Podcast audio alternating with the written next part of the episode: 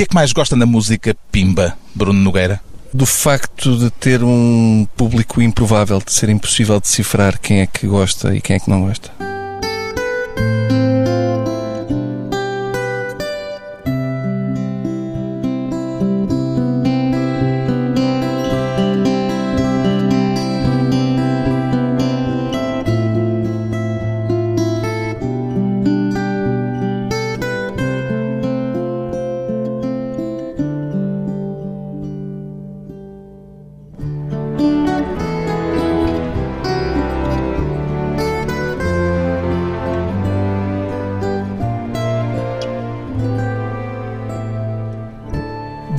Nogueira, 32 anos, humorista. Qual é a melhor matéria-prima para a comédia, Bruno Nogueira? A alegria ou a desgraça?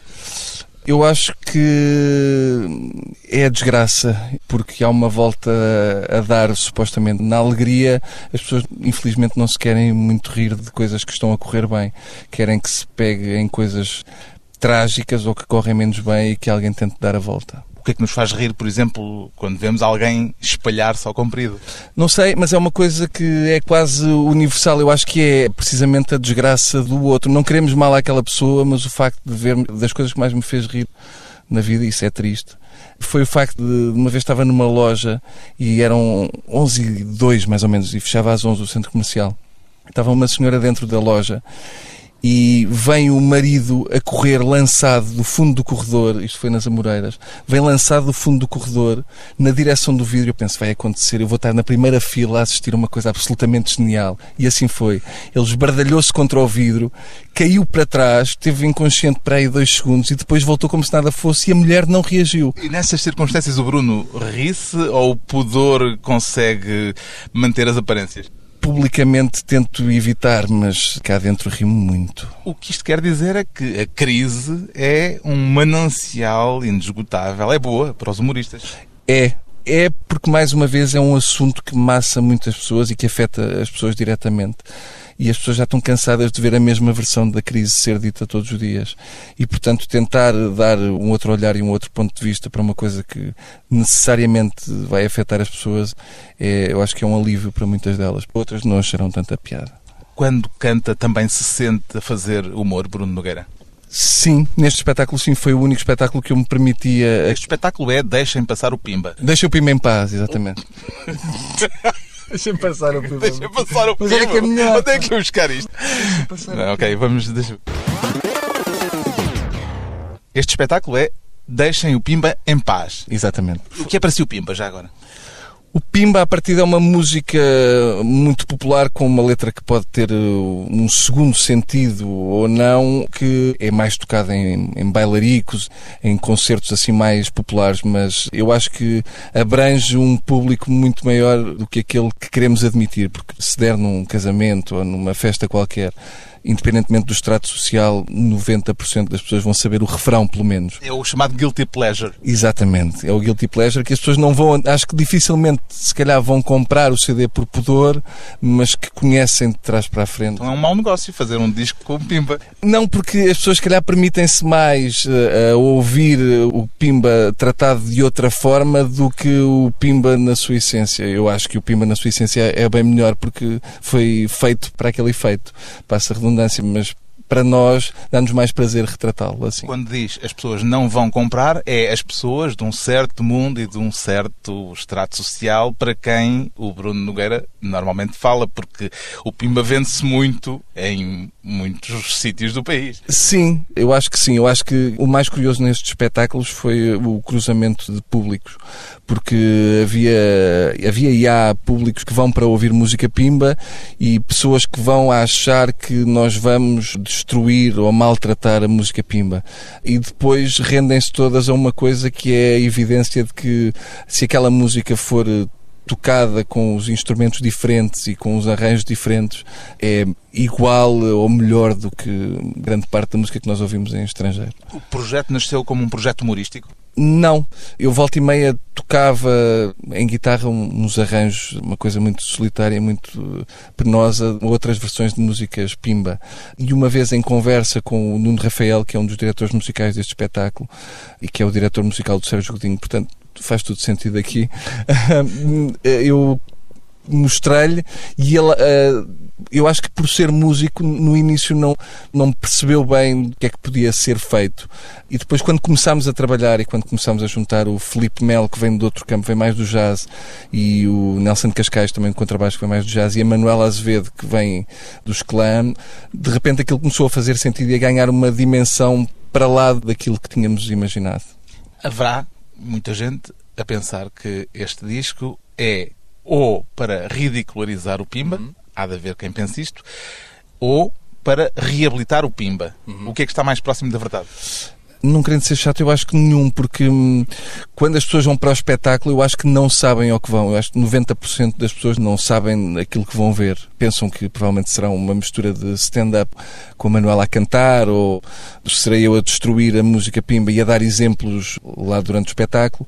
E aquilo que nós fazemos é único e simplesmente provar que tanto é possível agarrar numa música que é considerada mais eh, erudita e transformá-la numa coisa mais popular, como é possível transformar a equação e transformar uma música pimba num outro género. Uma coisa mais sofisticada. Uma coisa mais sofisticada para nós, porque eu acho que quem gosta verdadeiramente de música pimba isto não lhe interessa absolutamente nada. O espetáculo, tanto quanto sei, nasceu a partir de uma versão que fez para um festival de humor de uma canção do Kim Barreiros. Exatamente, A Garagem da Vizinha, que é uma letra absolutamente magistral. Foi pedir autorização ao Kim Barreiros? Falou com ele sobre esta versão? Não.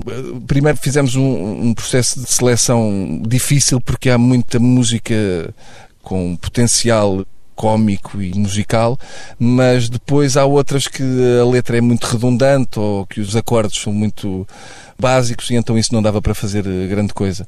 Mas o Kim Barreiros, não, nós vamos fazer... Kim Barreiros é o, é o rei da brejeirice. É o rei, sim. Ele próprio se auto-intitula o rei da brejeirice. E, de facto, as letras do Kim Barreiros, lendo todas, são as que têm uma equação cómica mais bem estruturada. Eu acho que não era capaz de escrever aquilo. O Bruno Nogueira não costuma fazer humor brejeiro, não é? O seu registro humorístico.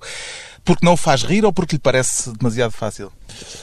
pelas duas coisas, é pela mesma razão que também não faço humor eh, sobre futebol, porque eu acho que é. Hum, eu sei como é que é possível facilmente extrair eh, reações do público, mas não é um caminho que me interesse por aí além. O Kim Barreiros é um humorista? Eu acho que musicalmente falando, sim. Eu acho que as letras que ele escreve têm ali trabalho e têm muita cultura da terra. Ficamos então, antes no curto intervalo, com Kim Barreiros, Bruno Nogueira e a garagem da vizinha. Lá na rua onde eu moro, conheci uma vizinha separada do marido. Está morando sozinha, além dela ser bonita, é um poço de bondade. Vendo o meu carro na chuva, ofereceu sua garagem. Ela disse ninguém usa desde que ele me deixou dentro da sua garagem teias de aranha juntou. Põe teu carro aqui dentro, se não vai enferrujar. A garagem é usada, mas teu carro vai gostar. Ponho o carro, tiro o carro, à hora que eu quiser. Que garagem apertadinha, que doçura de mulher. Ponho cedo e tiro à noite, e às vezes à tardinha. Estou até mudando o óleo na garagem da vizinha. Olá, tudo bem? Só que o meu possante carro tem um bonito atrelado que eu uso para vender cocos e ganhar mais um trocado. A garagem é pequena, o que é que eu faço agora?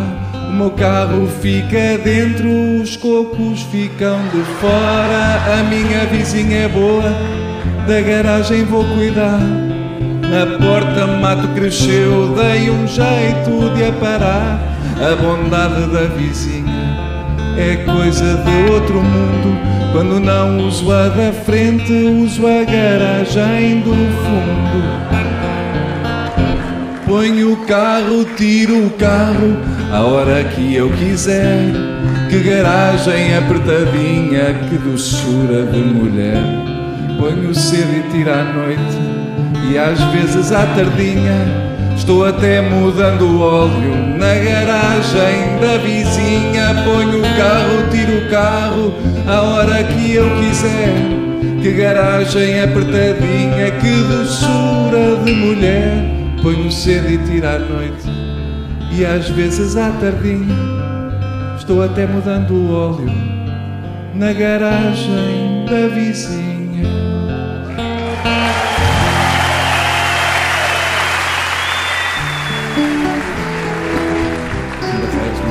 Enorme Kimba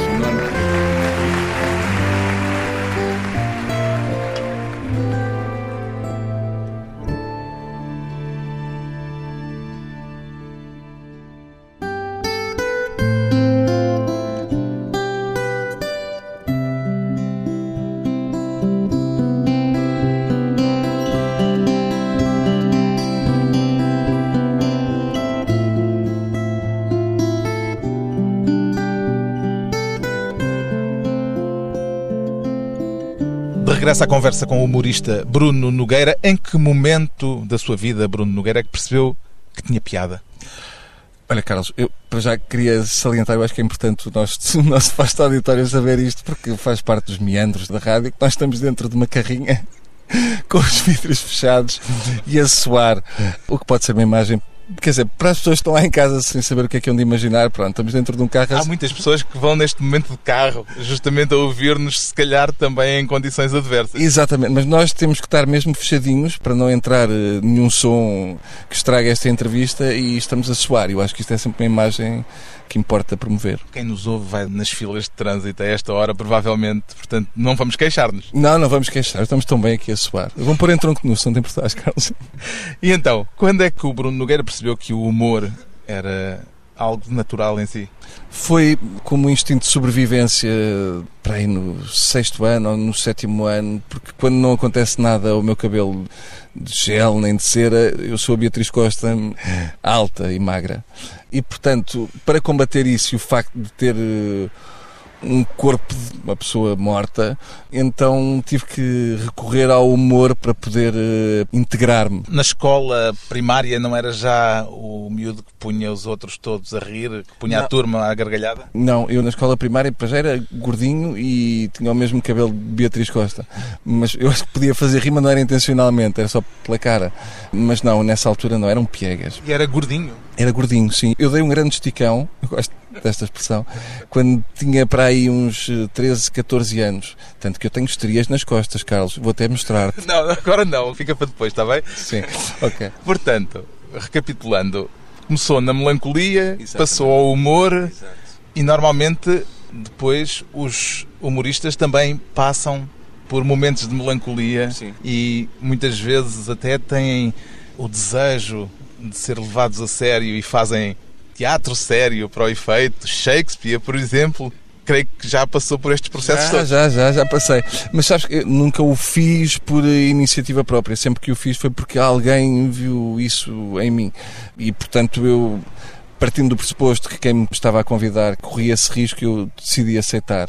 E não tenho a mínima pretensão, eu tinha a pretensão de experimentar se alguém me convidasse, mas eu tomar a iniciativa de o fazer, não. É verdade que começou a fazer stand-up mais ou menos por acaso. Sim, eu comecei a fazer stand-up por acaso. Chapitou? Exato, foi num barzinho que o Chapitou tinha e que me convidaram, entregaram-me um texto e perguntaram se eu queria experimentar e eu experimentei e na altura correu mais ou menos bem e a segunda vez foi logo em direto na SIC, portanto foi uma inconsciência total. O texto era, não era seu? Não, não era, era do Pedro Ribeiro, não do Pedro Ribeiro da rádio, mas do Pedro Ribeiro, um autor de textos. E nessa sua primeira vez teve logo prazer ou doeu? Não, foi horrível, foi horrível. Eu só comecei a ter prazer a fazer há poucos anos, porque para já porque fazia uma coisa que só nós cá é, costumamos fazer, que é experimentar o texto logo sem o testar antes, experimentar logo ou em direto, ou para milhares de pessoas ou centenas de pessoas. Como se diz a linguagem técnica, à maluca. À maluca, sim. Uma coisa completamente descontrolada. Portanto, não estava minimamente seguro do que estava a fazer. Depois, mais tarde, é que me explicaram que se calhar era interessante eu testar aquilo que tinha escrito para depois perceber se funcionava ou não. E agora testa? Agora sim. Agora... Dizer, as crónicas da TSF não as testa antes porque são feitas de um dia para para o outro e Certo. têm de estar a par da atualidade. Não imagino que esteja em casa à frente do gato ou do cão Sim. a ver se o gato e o cão reagem bem a Mas uma piada ou a uma punchline. Mas reagem muito bem. Mas não acontece, porque nesse caso, como não há público presente, é diferente. E como é uma crónica diária, não há espaço para isso. Mas em, em stand-up, normalmente faz-se isso, que é ir testando e percebendo daqueles 30 minutos que fizemos, funcionam 10, aproveitam-se esses 10, refazem-se os outros 20, até chegar a uma fórmula mais consistente. Quando começou, queria ser famoso ou queria só divertir-se e ganhar uns trocos? Eu comecei por acaso, portanto eu não tinha essa pretensão, até porque é o lado menos interessante disto tudo, é mesmo, ao contrário do que a maior parte das pessoas ingenuamente possam pensar, o lado menos interessante é mesmo as pessoas fazerem euromilhões sobre a nossa vida e olharem para nós como se nós estivéssemos na televisão. Sente que lhe acontece isso muito na rua, em espaços públicos? Sim, sinto e, e acho que é perfeitamente normal. Acho que quando se reconhece alguém da televisão, quer se goste, quer não se goste, é um instinto natural de olhar. Ah, Às vezes irrita-se um bocado. Eu já ouvi crónicas, sim. nomeadamente uma sobre uma senhora que lhe estava a tirar fotografias assim, de forma despodurada. Sim, mas aí já não tem a ver com o facto de ser conhecido, tem a ver com o facto da falta de educação. E isso aí já me transtorna mais porque, nesse caso, era uma pessoa que estava num restaurante, numa mesa ao lado e que me estava a tirar fotografia.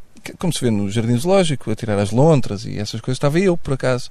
Mesmo depois de eu olhar para ela e de eu estar com amigos e com família, a pessoa continuou a tirar fotografias.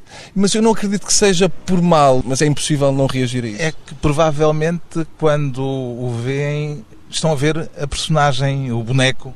Sim, é Não é exatamente uma pessoa de carne e osso. É, mas eu acho que é isso. Há muitas pessoas que estão a ver televisão ainda mesmo estando na presença em carne e osso. E é inevitável, mas é, é uma coisa que não se pode combater, portanto mais vale viver com isso. O seu sentido de humor foi aprendido ou tem alguma coisa de genético? Tem muito do meu pai, que é do Norte e que tem um vasto improviso cómico e domínio sobre a matéria natural, mas eu acho que depois se vai aperfeiçoando, quer dizer, vão-se escolhendo caminhos daquilo que se quer fazer e Mas aperfeiçoando. vem de uma família com sentido de humor, digamos. Sim, a minha mãe não terá. A minha mãe tem pânico. É uma pessoa que tem pânico de tudo o que eu possa fazer publicamente. Por Ah, receio de que lhe aconteça alguma coisa quando uma piada possa vir a ferir alguém mais suscetível? Sim, a primeira reação da minha mãe é de pânico porque acha que me vão matar. E é provável que aconteça. O meu pai tem mais sentido de humor e consegue. Eu acho que o meu pai também não tem bem a noção. Se calhar porque é doente, não faço ideia, mas não tem bem a noção das coisas. Mas é interessante ver, porque já tem idade, o meu pai já tem 72 anos e mesmo assim consegue ter eh, um poder de encaixe absolutamente maravilhoso. Para ser humorista é preciso ter um bocadinho de falta de noção também. Ou seja, de estar mais ou menos imune àquilo que possam ser as reações dos visados ou tem um super ego a funcionar normalmente.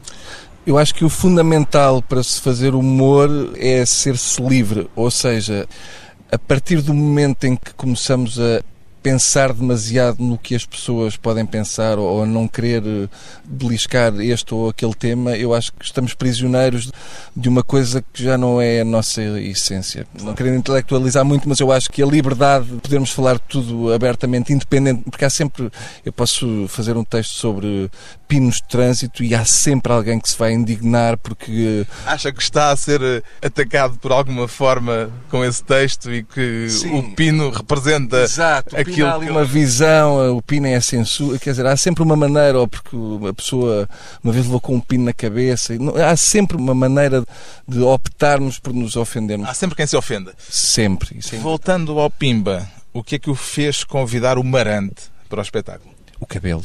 E depois, não, Há quem chama o Marante o Leonardo Cohen do Pimba. não sabia, mas a partir de agora para mim será também o Leonardo Cohen do Pimba.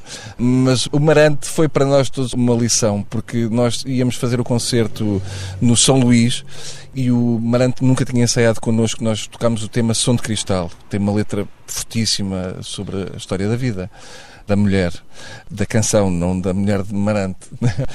E nós tínhamos feito um arranjo de jazz, uma coisa completamente fora do território do original, e tínhamos mandado ao Marante para o Marante ouvir. E o Marante chegou a cerca de duas horas antes do concerto e não falhou uma única nota, não só não falhou, como ainda brincou com os tempos, como ainda sugeriu uma série de coisas. E mais, digo que foi uma lição no sentido em que quando nós começámos o espetáculo, aquilo estava tudo a caminhar para quando entrasse o Marante as pessoas pensarem, pronto, agora vai-se esbardalhar ao comprido. Agora é pimba mesmo. Exato, e agora vamos aqui rir à brava e vamos poder gozar com o senhor aqui no escuro. E aquilo deu completamente a volta e as pessoas. Para já, é, ele teve um gesto de coragem enorme porque lançou-se para a frente de 700 pessoas que estavam creio eu, muitas delas à espera que ele se espetasse, mas não era esse o objetivo e, aliás, todos nós preparámos tudo de maneira a que as pessoas percebessem que aquele não era um momento para... porque isso é fácil e não seria muito elegante fazê-lo. E foi um momento absolutamente extraordinário. Então deixem passar o Pimba. Marante... Deixem passar o Pimba. Mas que coisa... Ah, exato. Então, deixem o Pimba em paz. Marante por ele próprio, o Leonardo Cohen do Pimba.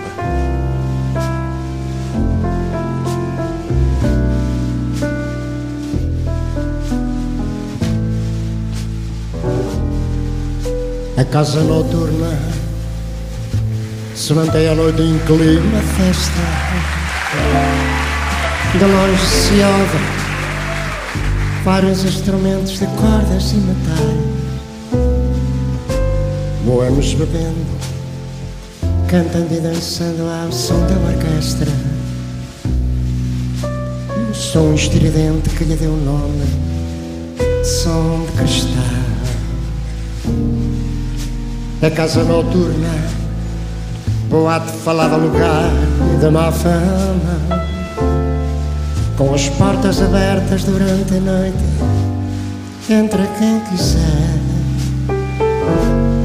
Porém, nessa noite, sem que eu esperasse, entrou uma dama. Fiquei abismado porque se tratava da minha mulher se cansou de dormir sozinha, esperando por mim. E nessa noite resolveu dar fim da sua longa e maldita espera. Ela não quis mais levar a vida de mulher honrada, se na verdade não adiantou nada ser mulher direita conforme ela era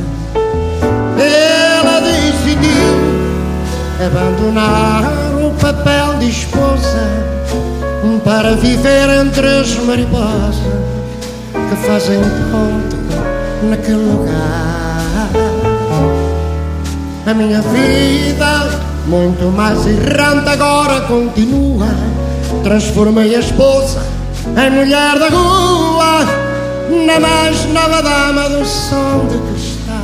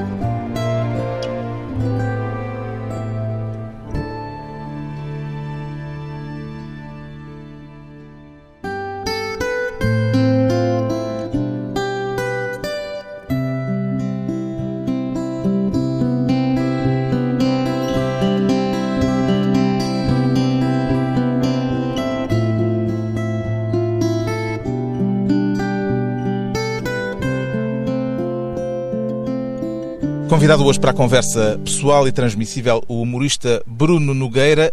O que é que o tira do sério, Bruno Nogueira? Falta de educação e gordas com leggings. Pronto, já vai haver umas senhoras ofendidas. É uma piada. Os fabricantes de leggings também. E também as gordas que usam leggings. Porquê que é essa obsessão toda com os gordos e com as gordas? Eu sinto-me bastante Não, visado. Carlos, cá está, ainda bem que o Carlos está aqui, porque eu sou magro e nunca em toda a minha vida houve respeito pelos magros. E isto não é uma falta Nunca de houve respeito? Nunca, nunca. As pessoas dizem, é pá, estás tão magro. Nunca. Mas nunca dizem, ô magro, vai. Dizem, ó fininho. E nunca dizem, ó bidon. Nunca dizem, nunca dizem uma pessoa, é pá, estás mais gorda. Nunca por respeito. Nem uma mulher dizem porque tem medo que esteja grávida, nunca dizem, ah, estás grávida. Está fortezinha. Está fortezinha, está cheia. Uma pessoa mais cheinha, lá está. Há sempre esse cuidado. E que eu acho que é de salutar, atenção. Mas, portanto, eu digo sem ofensa nenhuma, mas como eu sempre ouvi a vida toda. Esse seu humor selvagem é uma coisa pensada como um efeito ou é qualquer coisa de natural? Não, eu não acho que seja selvagem. Eu acho que se aproxima muito daquilo que muitas das pessoas conversam ou em privado ou em grupo. Eu acho que depois haverá poucas pessoas com paciência para tornar isso público. E eu. Por exemplo, por os nomes concretos de pessoas concretas em piadas Sim. que não são muito abstratas. Sim, mas eu acho que, assim como num telejornal se dizem os nomes concretos e muitas vezes as coisas não correspondem bem à visão verdadeira das coisas, eu acho que é importante quando se tem no humor. Eu costumo dizer que, na maior parte das vezes que eu costumo fazer humor, aquilo que eu digo não será muito mais grave do que aquilo que aconteceu na realidade. Portanto, eu faço coisas que geraram processos, como foi de falar de Duarte Lima com o próprio nome, eu não estou a fazer uma coisa muito diferente daquilo que um jornalista fará ao dar a sua versão dos acontecimentos. Simplesmente no humor, tu permites-te a dar outra visão, não temos a pretensão de que seja com dados jornalísticos concretos, mas eu acho importante dizer-se o nome, até porque antigamente dizia-se sempre aquela pessoa careca que usa óculos e e era sempre uma maneira infantil de dizer o nome. Quantas vezes é que já foi processado? Não sei dizer. Já perdeu algum processo? Não, não, porque as coisas são sempre mais ou menos.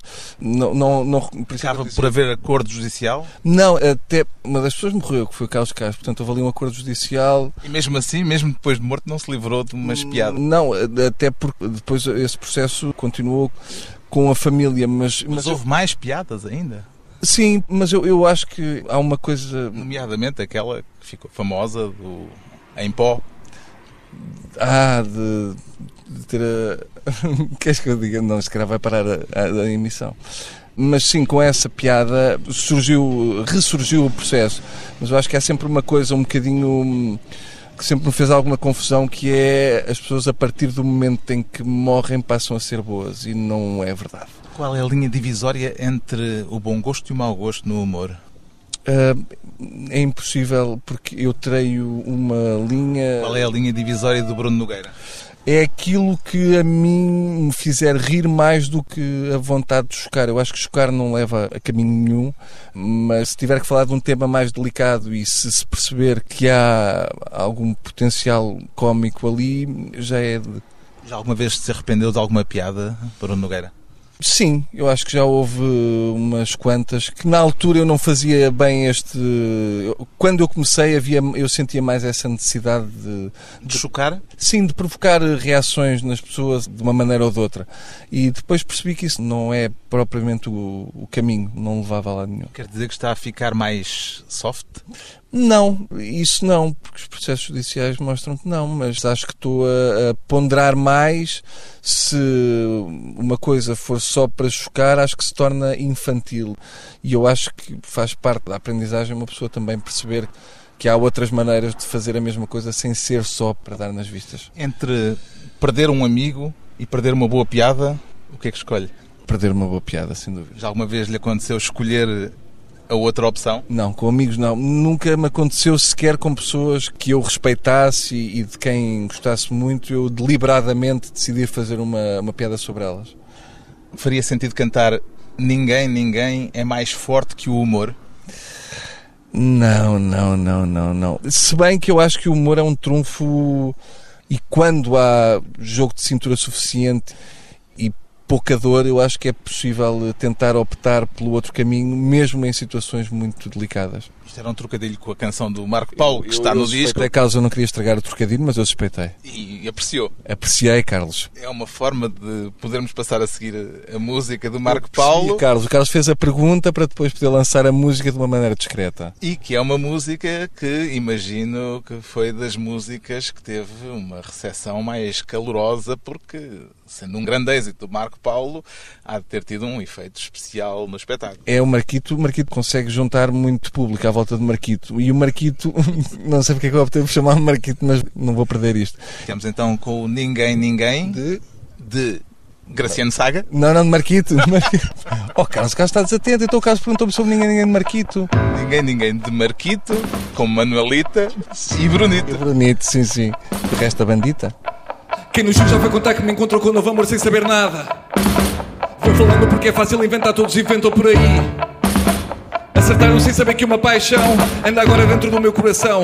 Desta vez podem dizer seja o que for, mas isto agora é mesmo amor. Quem no Gil já foi contar que me encontrou com novo amor sem saber nada. Vou falando porque é fácil inventar, todos inventam por aí. Acertaram sem saber que uma paixão anda agora dentro do meu coração. Desta vez podem dizer seja o que for, mas isto agora é mesmo amor. De quem fui, de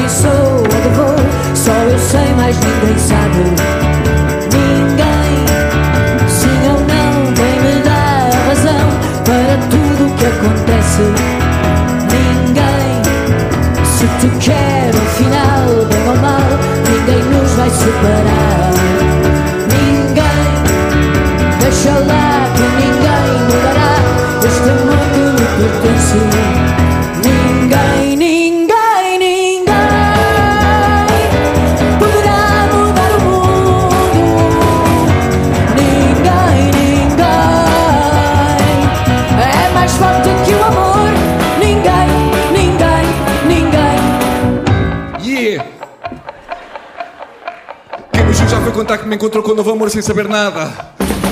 Vou falando porque é fácil inventar, todos inventam por aí. Acertaram sem saber que uma paixão anda agora dentro do meu coração.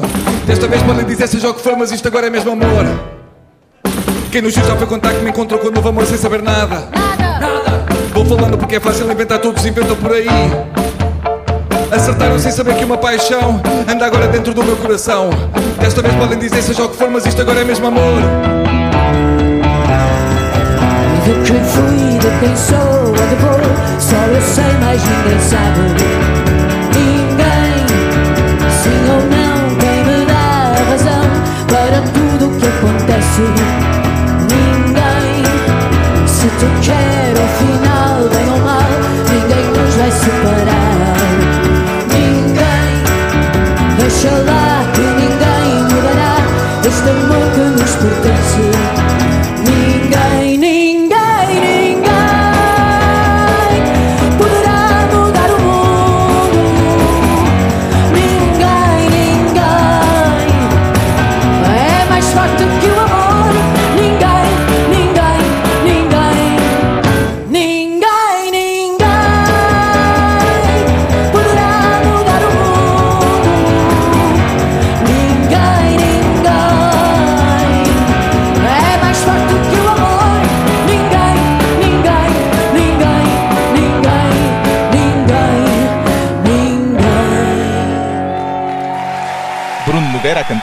Marquito. O que é que canta no duche, Brunito? Muito bem. O que é que eu canto no duche? Não canto muito. O duche tem uma coisa extraordinária. De resto, o Woody Allen levou isso para filme, que é o facto de toda a gente canta muito bem em duche. E o Woody resolvendo essa questão de uma personagem que cantava muito bem no duche, mas cantava mal cá fora, construiu no palco onde ele ia cantar um duche, e então o cantor cantava enquanto tomava banho.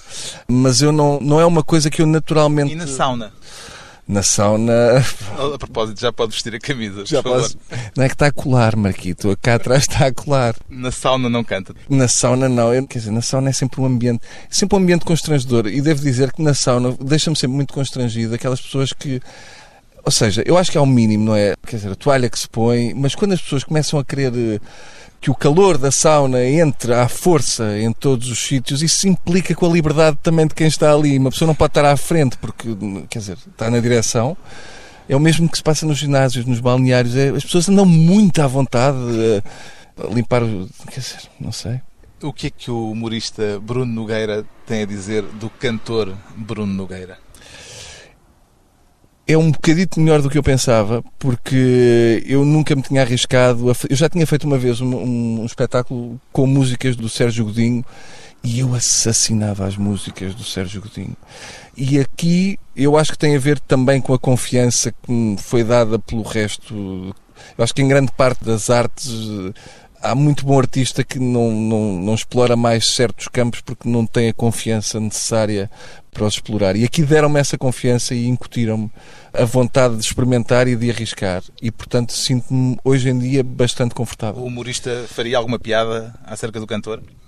Faria porque às vezes é um bocadinho a, a, a querer armar-se mais àquilo do que aquilo que é, porque não sou cantor, mas às vezes faço umas poses e umas coisas que vejo os cantores a fazer.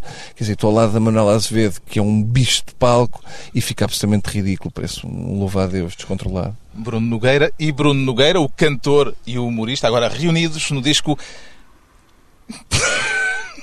Queres que eu diga? Quero. Deixem o Pima em paz.